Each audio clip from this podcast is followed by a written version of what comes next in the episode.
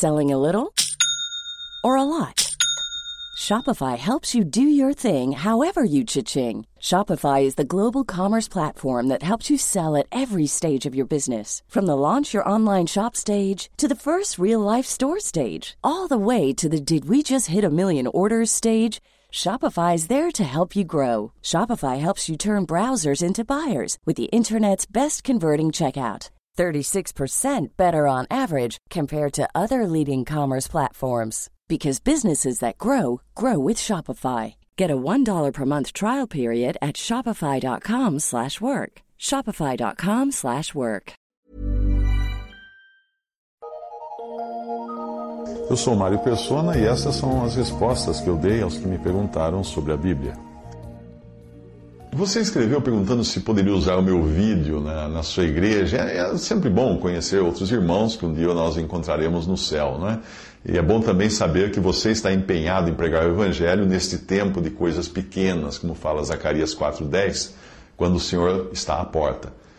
Infelizmente, é também um tempo em que o nosso estado, a nossa condição é o de Laodiceia, a última igreja citada em Apocalipse, nas sete cartas, e o Senhor está a ponto de nos vomitar da sua boca, tamanha a nossa mornidão e indiferença para com a sua palavra e com a sua vontade. É também o tempo de 2 Timóteo, quando todos abandonam Paulo, o apóstolo a quem foi dada a revelação da igreja, o corpo de Cristo. Aí você me perguntou se poderia utilizar um vídeo meu no site da sua igreja, da igreja tal. Eu, a princípio, diria que pode, mas se você me perguntasse se eu gostaria de ver o meu vídeo no site da sua igreja, minha resposta é que talvez eu não gostaria muito, não. Ah, há algum tempo, um irmão escreveu dizendo que estava passando os meus vídeos do Evangelho em 3 Minutos durante os cultos da sua denominação. Eu alertei que isso acabaria trazendo problemas para ele. Não que eu pretendesse impedi-lo, longe de mim essa ideia, mas que chegaria um momento quando os meus vídeos diriam coisas que seriam totalmente contrárias aos interesses do pastor e da organização da qual ele fazia parte. No fim, ele acabaria criticado ou até punido e expulso da igreja dele por exibir aquele material.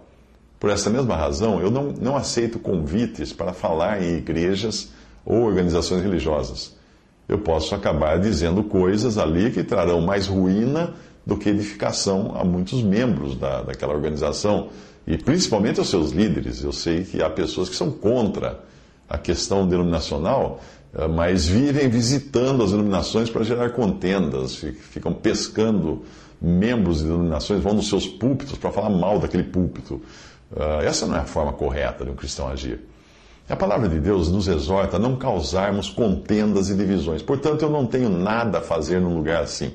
Se você me transportar a minha imagem para dentro da igreja que você frequenta, para que eu fale lá dentro através do vídeo, tenha certeza, vai chegar uma hora eu vou, eu vou causar uma contenda lá.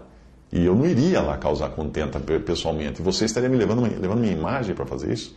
Eu tenho certeza de que em algum momento eu acabaria sendo uma pedrinha no sapato de alguém lá. Por isso a minha atuação pessoal se limita a publicar meus estudos e comentários na internet, que é um território neutro, por assim dizer. Quem quiser ver, vê, quem não quiser, não vê. Por essa mesma razão, eu acredito que você também não irá querer integrar a minha imagem ao site de uma denominação a qual eu não iria pessoalmente se fosse convidado para falar ou para frequentar. Nem para dar um testemunho, eu não iria. Se eu não vou pessoalmente, eu acho coerente também pensar que a minha imagem também não deveria ir a essa igreja. É por isso que, até no começo, eu tinha colocado no, no meu, nos meus vídeos uh, do Evangelho em 3 Minutos uma frase dizendo que eles podiam ser copiados, utilizados em correspondência, escolas, blogs, sites pessoais, mas que era vedada a reprodução em, pro, em empresas, igrejas, programas de rádio, TV, etc. E, e eu tinha colocado também, principalmente em rádio e TV, porque é, é, espantoso o número de mercadores de almas que tem surgido ultimamente nas rádios e canais de televisão, e os quais são capazes, claro, de aproveitar meus vídeos e áudios para ganhar dinheiro nas organizações. Eu tirei essa, esse aviso dos vídeos, os mais recentes já não têm isso, deixando que cada um faça de acordo com a sua consciência, porque eu vi que não impedia de pessoas venderem até uh, ah, DVDs com os meus vídeos. Não, não, não, não impediu, realmente. Então eu deixei isso em aberto. Evidentemente não é o seu caso, você não iria usar de má fé. E não entenda minhas palavras como uma crítica a você e aos irmãos com os quais você se congrega, e nem mesmo uma crítica à sua denominação em particular. É que eu simplesmente creio que o conceito todo de denominações, qualquer que sejam elas, é contrário ao que eu encontro na doutrina dos apóstolos, que nos alertaram a não nos dividirmos por diferentes nomes. Encontra isso em 1 Coríntios 1, versículo 11 e 1 Coríntios 3, versículo 3. Eu entendo que a salvação é unicamente pela fé em Jesus e no seu sangue derramado na cruz. Portanto, o fato de alguém se congregar ou não numa denominação não vai afetar de maneira alguma a sua salvação. O ato de congregar é uma consequência da salvação, é um ato de obediência à vontade do Senhor depois de salvo.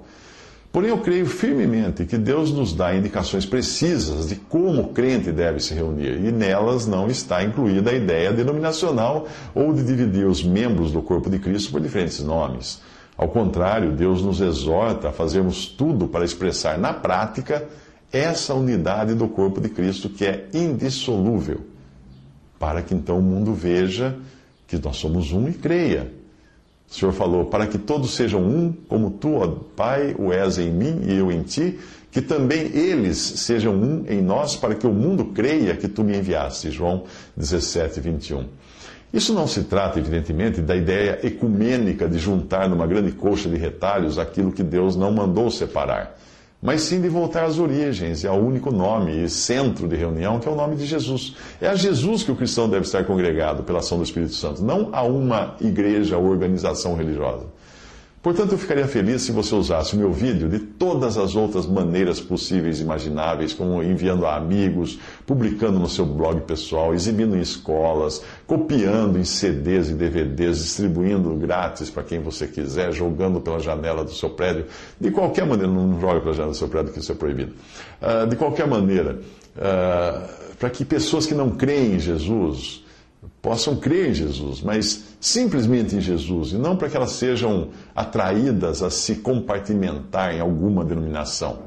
A igreja é o corpo de Cristo, é um só corpo. O único nome que eu encontro na palavra de Deus associado a essa igreja e a esse corpo é o nome de Jesus.